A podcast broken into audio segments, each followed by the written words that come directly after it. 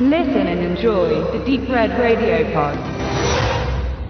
Wie so oft habe ich mich hier bei Benedikt eingefunden, um mit dem zusammen einen Film zu schauen, wo wir beide nicht genau wussten, woran wir sind. Den hat uns freundlicherweise Tiberius zur Verfügung gestellt und auf dem Cover blickt uns eine grimmig guckende Gina Carano. Da sagt euch äh, Benedikt dann noch mehr zu ihrer Karriere dem Betrachter entgegen mit einer geladenen Waffe und über ihr schwelt ein alt gewordener Richard Dreyfuss und das Ganze dazwischen ist betitelt mit Daughter of the Wolf. Time for Revenge. Und ähm, das hat uns dann ein bisschen neugierig gemacht, so dass wir uns den mal bestellt haben. Noch dazu, wenn er von dem Regisseur von Saw 5 ist. Dazu später auch noch mehr.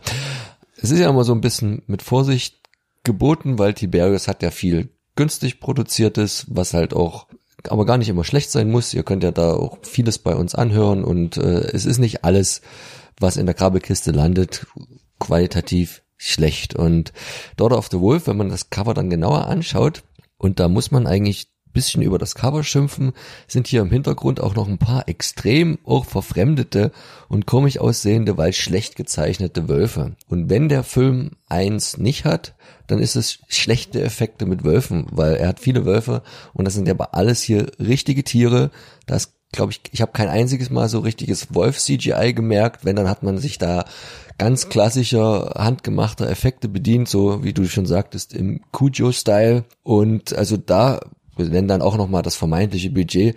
Hut ab, da ist wahrscheinlich mit am meisten Geld reingeflossen in die Trainer dieser teuren und seltenen Tiere. Die Story ist relativ simpel. Es spielt äh, im Winter, wahrscheinlich da, wo es auch gedreht wurde, in Kanada, waren wir uns nicht ganz so sicher. Und sie ist eine ehemalige Afghanistan-Veteranin. Der Mann, erfährt man dann, ist gestorben und zu einem Überfluss wird dann auch noch ihr Sohn entführt und dann macht sie sich aber auf, die Entführer zu finden sollte noch irgendeine Geldübergabe, also so richtig habe ich das auch alles gar nicht verstanden. Wir haben uns zu viel nebenbei unterhalten. Naja, am Ende könnt ihr euch vorstellen, wer gewinnt und wer nicht. Und natürlich ist ja Richard Dreyfuss der Oberböse, der, der irgendwie Vater genannt, der hat also einen Clan von Söhnen um sich geschafft. Um dafür qualifiziert zu sein, musste man wahrscheinlich einfach nur schlechte Zähne haben und irgendwie hinken, weil das war irgendwie das, was hier allen männlichen Darstellern gleich war, dass sie entweder per se schon gehbehindert waren, was wovon man bei Richard Dreyfuss in dem Alter jetzt ausgehen musste. Und die anderen hatten halt alle irgendwie einen Beinschuss. Also keiner ist hier normal durch den Schnee gestafft, als wenn es nicht schon schwer genug gewesen wäre. Und ja, das waren jetzt so ganz unterhaltsame 90 Minuten, die sehr zwischen extrem hin und her schwankten, weil das zum Teil ganz gut umgesetzt war, der Film, zum Teil aber auch ein bisschen einfach. Und da gebe ich jetzt einfach mal das Mikro weiter. Ich bin der Meinung, dass hier unheimlich viel Potenzial verschenkt wurde, weil tatsächlich gerade die Naturaufnahmen, also es wurde in British Columbia gedreht, sehr, sehr professionell und sehr ansprechend sind. Also wenn, es gibt da einige, man hat hier wirklich mal wieder einen Flecken ausgesucht in irgendeinem Nationalpark, wo man denkt, boah, ist das ja toll, also wirklich gelungen. Auch hier mit vielen Drohnenaufnahmen, was ja heutzutage relativ günstig zu produzieren ist, wo man wirklich äh, den Leuten schon zeigen kann, hier, wir haben eine tolle Kulisse und die haben sie auch gefunden. Und prinzipiell ist auch diese dünne Story da durchaus prädestiniert, mehr zu geben, trotz des, des geringen Plots, aber einfach eben mehr mit, mit, mit, man hätte hier vielleicht mit ein bisschen mehr Action arbeiten müssen. Anders. Also man hat sich hier Mühe gegeben, wie gesagt, bei diesen Tiereffekten, wie du schon sagst. Also wir sind ja keine Effekte, sondern mit Tieren. Äh, es gibt auch einige Actionsequenzen, jetzt Car Crash, sage ich jetzt mal so, die sind hochwertig und äh, physisch produziert, was das CGI bei Pyro-Effekten angeht. Da sind wir hier ganz vorne mit dabei. Leider eher immer schlecht als, als irgendwie verzeihlich aber irgendwie fehlt da ein bisschen die Dynamik. Allerdings, Gina Carano, finde ich, ist ja auch keine schlechte Darstellerin. Ich meine, sie ist ja ähm, sehr erfolgreich im MMA-Geschäft gewesen, ist auch da auch als, als Gesicht des weiblichen MMA immer wieder gerne hervorgehoben worden. Eine attraktive Frau durchaus, die aber eben nicht unbedingt den typischen äh, Hollywood-Schönheitsstandards entspricht. Äh, und sie hat dann auch in sehr sportlichen Rollen zwischen tatsächlich auch ähm, A-Filmen und C-Filmen agiert. Noch gar nicht so viel. Sie, das sind, glaube ich, erst um die 15, 16 Auftritte gewesen. Äh, jetzt aktuell auch zum Beispiel in in drei Episoden von Der Mandalorian zu sehen. Also ich finde sie immer ganz nett, deswegen habe ich den Film eigentlich auch bestellt. Ich muss immer irgendwie an, an Haywire denken von Steven Soderbergh, der mir sehr gut gefallen hat, auch 90 Minuten und der macht es wesentlich besser. Im Übrigen hier auch äh, hin und wieder mal ein bisschen Naturaufnahmen und auch viel Action nur besser dargestellt. Deswegen äh, hat mich das so ein bisschen auch an Haywire erinnert. Ja, äh, Richard Dreyfuss ist, wir hatten schon wieder gemutmaßt, ob er möglicher eher, eher zu Recht als Steve Seagal hier ein bisschen ein Mobilitätsproblem hat. In der Tat haben wir immer wieder uns ein kleines Spiel daraus gemacht, zu gucken, an welcher Stelle er jetzt gedoubelt wurde, wann ist sein Gesicht nicht zu sehen und wann ist er nur von hinten zu sehen. Aber er hat schon ausreichend Screamtime und hier absolut auch als Nebendarsteller gewertet zu werden.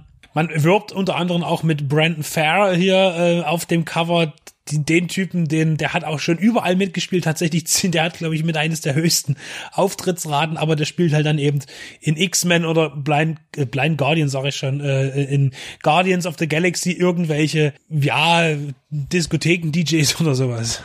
Wahrscheinlich immer die Typen mit den schlechten Zähnen oder irgendwelche Meth-Opfer und irgendwelche Drogengeschädigten, also äh, keine Ahnung, den, den, die Zeile habe ich verpasst, warum die alle ähm, so ausgesehen haben mit dem sehr, sehr gelb und schlechten Gebiss. Die These ist vermutlich, dass sie da eben alle in diesem Wald gewohnt haben und einfach keine Zahnbürste hatten. Wobei ja auch äh, die, die, die Tochter vom Vater, äh, die ja auch jetzt von der Ethnie nicht ganz dazu passt, aber das ist ja erstmal dahin, was ja auch wiederum sein kann, aber vielleicht eben auch auf eine Art eher, ja, ich will nicht sagen sektenhafte, das ist jetzt Blödsinn, aber irgendwie, dass es eine Gang ist und, und er ist halt das Oberhaupt äh, und sie machte einen doch sehr gepflegten Eindruck im Gegensatz zu den Herren, wobei natürlich auch äh, Männer möglicherweise in dem Fall einfach schlampiger sind. Also da könnte man jetzt schon wieder ein Spin-off dazu drehen zum hygienischen Zustand dieser, dieser, dieser, dieser Gang. Ich möchte mich aber noch einmal dafür aussprechen, dass der Film leider eigentlich schlecht ist, obwohl er so viel äh, gute Dinge zu bieten hat. Ähm, weil wirklich Gina Carano passt, ist okay. Selbst Richard Dreyfuss, der, wenn man ihn jetzt nicht ganz so lächerlich irgendwie hier in Szene gesetzt hätte, das unfreiwillig, ähm, hätte man das auch machen können. Und was, was, der Film sieht hochwertig aus. Also die Kamera ist immer an der richtigen Stelle und nimmt die Sachen gut auf. Also das ist tatsächlich ein, ein er sieht eben auch aus von der Form her wie ein hochbudgetierter Film, aber inhaltlich bleibt's halt fragwürdig. Und jetzt müssen wir dazu sagen, bei der IMDB ist vielleicht irgendwie ein Komma verrückt oder, oder ein paar Nullen, äh, ist jemand auf der Nulltaste ausgerutscht. Äh, also der Film wird mit 15 Millionen Dollar Budget angeboten hier. Das halte ich für ein Gerücht. Ja, kann man drüber streiten, aber ich habe schon wesentlich geringer budgetierte Filme gesehen, die wesentlich besser aussahen. Äh, ist jetzt, glaube ich, keine gesicherte Fakte. So, ja. Also, Daughter of the Wolf äh, gemischte Speis, wie ich immer gerne sage, halb sauer und halb süß. Äh, es ist jetzt kein Film, der tatsächlich so richtig in seinen Band zieht, der aber tatsächlich durch seine Optik doch beeindruckt, wenn man eben ja zum einfach Filme mit viel Natur mag, die auch durchaus sich verbinden lassen mit Action oder mit Thriller.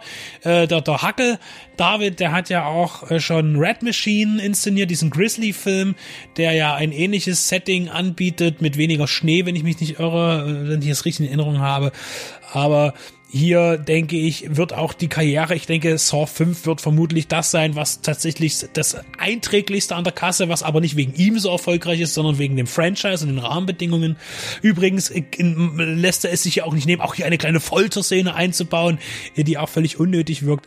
Ähm, ja, also hier auch gerne bei echt Wetterschnee gedreht, äh, nicht immer nur CGI. Der Film macht vieles richtig, ist aber am Ende bleibt das, das wirklich positive Ergebnis aus. Und damit sind wir wieder bei Tiberius. Man merkt, den Film wollte mutmaßlich auch niemand haben. Und bevor man Dimension nimmt, nimmt ihn Tiberius. Und ähm, ja, äh, weiterhin werden wir und vor allen Dingen ich auch äh, immer noch auf der Suche sein nach dem ganz großen Tiberius-Programmfilm und äh, werde weiterhin mich dort in die Richtung interessieren, auch wenn es manchmal ziemlich weh tut. Und der hat jetzt nicht so weh getan, der war schon ganz in Ordnung, mit allerdings leider vielen Abstrichen.